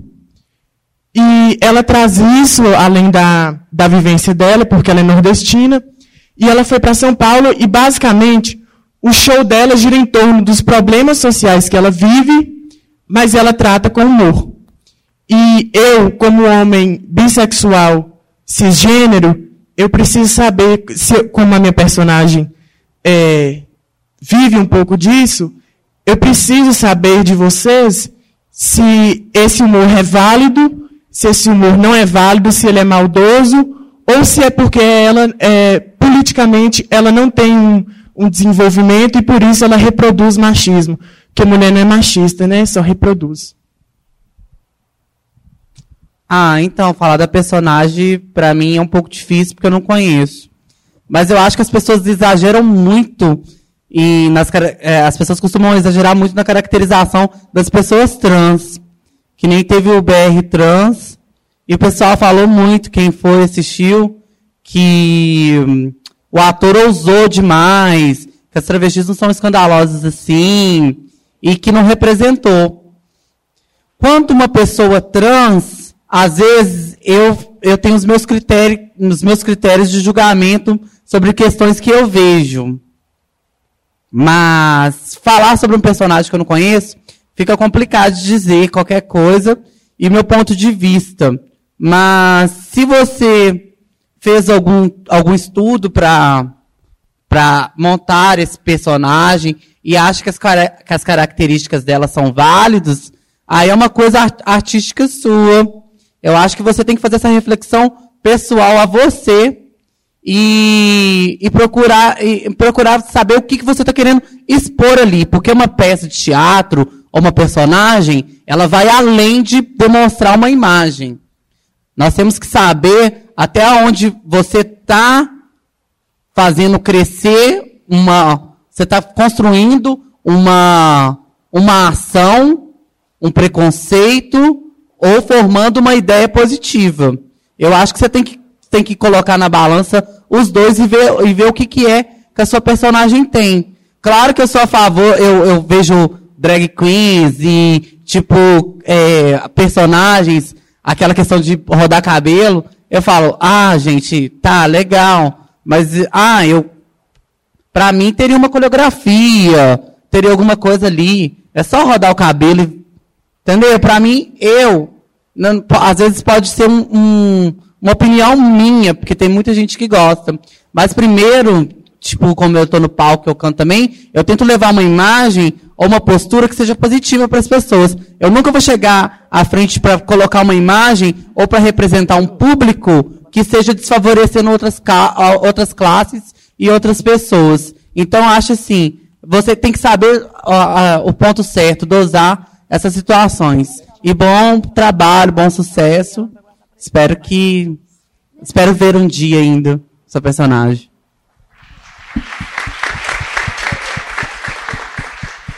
É, eu não sou tão legal que nem ela. Eu acho assim, quando. Ai, quase que eu caí, Jesus. Quando você vai falar de, de alguma coisa, por exemplo, se uma mulher ela é estuprada, tem como falar de estupro com humor? Tem como falar de violência com humor? Mulheres trans morrem diariamente. Acho muito difícil você conseguir falar do problema. Mulheres trans, é, travestis, elas injetam silicone industrial no corpo para poder se encaixarem num padrão de beleza ou num padrão de mulher que é colocado na sociedade que é aquela mulher que tem feitão, que é, ou então de que se eu quero ser mulher, eu tenho que estar naquele padrão, sabe? Isso é uma imposição da sociedade. Isso é uma construção social. Eu, não, eu acho muito difícil você conseguir falar desse assunto e, e, até porque a gente tem que avaliar muito o público que você chega, sabe? Se, se você for chegar em pessoas que já têm um conhecimento da causa, sabe o que, que é, elas vão enxergar de uma forma. Mas para quem que você está falando? Aí é sempre bom pensar em como que você vai levar essa imagem, como que você vai tratar esse assunto. Porque é um assunto que mata. Mulheres morrem nesse processo. Sabe? E já não basta todos os processos de mutilação que elas têm que passar, ainda vai ser mais um imposto e, e visto para branco, hétero, rir, sabe? É complicado. Desculpa qualquer coisa, não foi minha intenção, mas é porque eu acho que é um assunto muito sério. Assim, aqui até nem é meu lugar de fala, mas eu acho importante.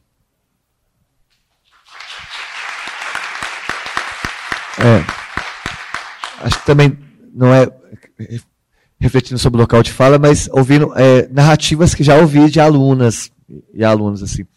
É, essa questão da drag queen é um trabalho artístico que eu acho muito bacana, muito bonito, mas a, a sociedade às vezes dá bug quando vai trabalhar com a drag.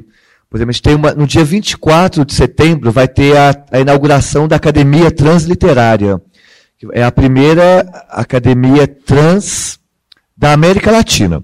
Vai ser no Viaduto Santa Teresa, espaço aberto, e quem vai se apresentar lá vai ser a, a Zeca Andrade, que é uma travesti maravilhosa, canta muito bem, e uma queixa que ela faz muito, aqui falando por ela, porque ela conta, que quando alguém chama para ela fazer a apresentação, a, o, o, pessoal quer que ela bate cabelo, que ela chegue exagerada, com aquele estereótipo que as drags operam para fazer humor, porque o humor ele passa por estereótipo. Né?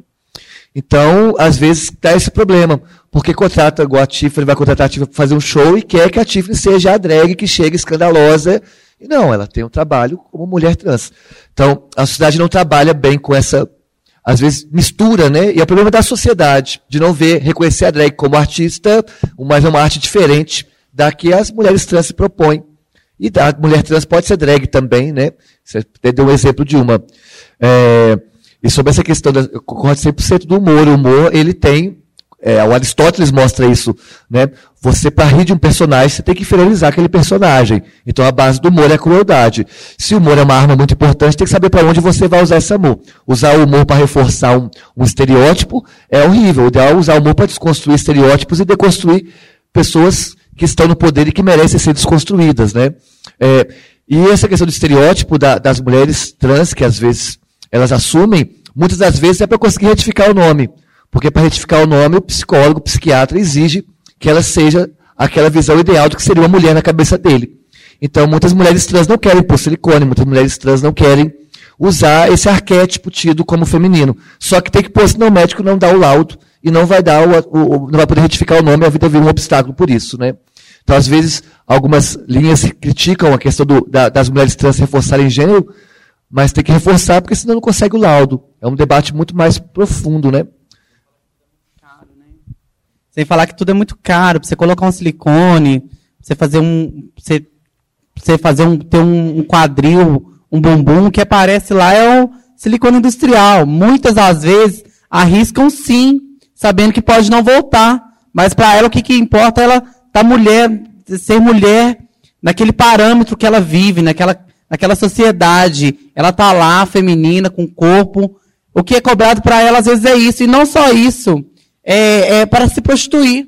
Porque às vezes ela não tem um emprego, ela fala, ah, mas eu não vou ganhar nada sem um peito, seca igual um bacalhau, magra, tô aqui, não vou ganhar, não vai ganhar. Infelizmente é isso. A sociedade quer, quer que as trans tenham, tenham, tenham uma, uma coisa, um corpo inesperado, um, uma coisa que, que você não vê no dia a dia. Não, é, não é nem padrão, porque você, são poucas as, as mulheres que você vê paniquete, cintura fina, quadril, bunda, entendeu?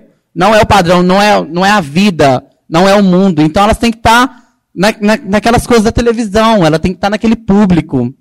Então, assim, muitas fazem sim. Eu já pensei em colocar silicone várias vezes, porque tratamentos não são baratos. Você colocar um peito aí é 7 mil, 8 mil reais.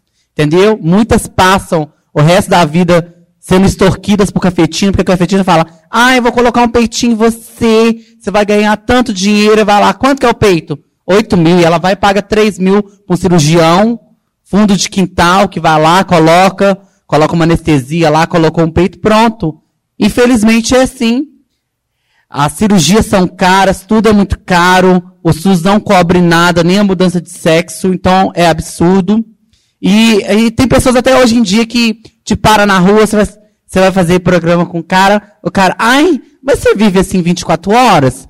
acha que a gente é um personagem. Então, as pessoas têm que saber diferenciarem um personagem que é o da drag queen, de estar tá lá numa boate, de estar tá colocando aquela peruca, rodar aquele cabelo igual um peão, de uma pessoa que acorda daquele jeito, acorda, coloca uma roupa, se sente mulher, põe, tem um silicone, sai pra rua, vai numa padaria, vai no supermercado, vai num posto de saúde. Nós não somos aquele personagem que está ali. Nós somos reais, nós existimos, nós, nós, nós temos que fazer todo dia sair para ou para ir para um curso ou para fazer qualquer coisa para parar no hospital, gente, com, com um parente, entendeu? Nós não somos um personagem.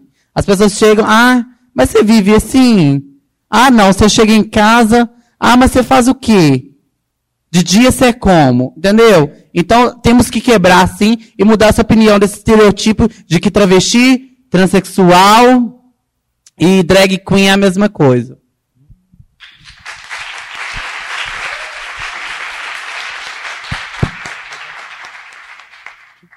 Boa noite, gente. Meu nome é Henrique. É, acho que eu vou ser o único funcionário a falar hoje. Sou ex-aluno aqui. E, primeiramente, eu gostaria de agradecer. Na verdade, na verdade, o que eu queria dizer é isso. Né? Eu gostaria simplesmente de agradecer a presença de vocês aqui hoje. É, enquanto eu vejo a universidade, nesses seis anos, eu vi esse grande negócio chamado ensino superior é, se transformar muito pouco. Eu acho que a gente tem ouvido cada vez menos os nossos alunos. E eu acho que enquanto a gente fala de uma instituição de ensino, é um papel muito limitado de formação. Acho que aqui não deveria ser um lugar de ensino, deveria ser um lugar de aprendizado. O que eu tenho dito ultimamente é isso. É, a gente está escutando muito pouco dos nossos alunos, é, nós estamos discutindo muito pouco certas situações que eu acho que, certos assuntos que são muito emergentes é, e urgentes. É, eu realmente, principalmente quando o Eduardo fala sobre o modelo de ensino que, a gente, que, que eles estão propondo, eu acho que vai muito por esse lado do aprender com as pessoas. Eu acho que ainda, ainda estamos discutindo questões muito sérias em guetos dentro da própria universidade. É, gostaria de dizer para vocês, é, aliás, além de tudo, gostaria de parabenizar, em primeiro lugar, a Marta e a coordenação do curso.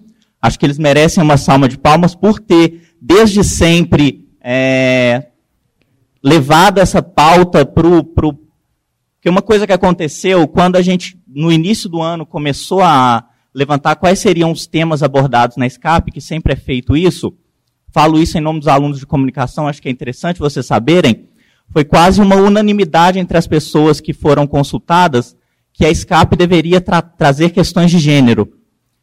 É, acontece, assim como acontece no governo atual, que isso é tratado é, dentro de outras situações maiores na minha opinião, deveria ser tratado como um assunto principal. É... Então, gostaria muito de agradecer, que eu sei que foi uma medida quase que de resistência da, da Marta, da coordenação do curso. Estou é, muito feliz em ter vocês aqui. Acho que tenho certeza que muitos dos nossos alunos estão é, se sentindo muito honrados em ter essa discussão aqui. Nós fazemos isso diariamente em alguns lugares aqui dentro da universidade. É, tenho a honra de conviver com muitas, gente, muitas pessoas aqui dentro assim. É, e gostaria mesmo de agradecer vocês de estar aqui. Do, do, fundo do meu coração, a gente fica um pouco nervoso quando a gente pega esse microfone, mas do fundo do meu coração, gostaria de agradecer vocês estarem aqui. Mesmo, acho que era mais isso. Acho que eu, não sei se eu vou ser o último a falar, mas gostaria de agradecer em nome de todos os alunos, porque eu acredito numa universidade que, que aprende, não numa universidade que unicamente quer passar o domínio do saber. Então, acho que é isso. A gente não deve mais falar de uma instituição de ensino, e sim de uma instituição de aprendizado. Essa é a minha opinião.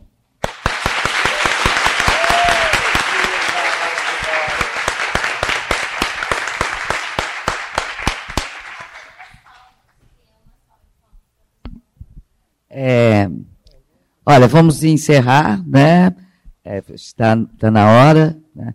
Acho que é uma, foi uma honra né, receber essa discussão aqui hoje e acho que é, trazer esse tema para a universidade é uma resistência, sim, mas é uma resistência dentro de um sistema inteiro, que não é só da universidade, é de um sistema inteiro que é machista, né? É, que é transfóbico, né? É, que é preconceituoso, né? Não é só dentro da universidade, onde a gente tem colegas, professores, funcionários, alunos que são cheios de preconceitos e desinteresses, e desinteresse, desculpa, em relação ao outro. Né? É, mas é também dentro de outras, todas as outras áreas da vida cotidiana e das atividades profissionais cotidianas, porque eu não sou só professora, sou artista plástica. Infelizmente, também no meio artístico, a gente vive preconceitos, embora né, é, diga-se né, que a priori, até talvez pela atividade criativa, que significa a, a, a arte, né, que a priori ela, né, no seu viés libertário, é, seja tolerante, não só tolerante como né, aberta ao outro, mas também assim deveria ser o, a escola. Né? Então, quer dizer, eu acho que a gente enfrenta cotidianamente cerceamentos em todas, todas as áreas de atuação. E, infelizmente, também, inclusive na universidade. Né? Então, temas às vezes tão importantes são tão pouco tratados aqui. Mas a gente tem aberturas, né? convites e possibilidades. Né? Então, agradeço a vocês, agradeço a organização da SCAP, agradeço né, aos alunos que, que deram essa sugestão, agradeço a coordenação e vamos continuar seguindo com a resistência. Né?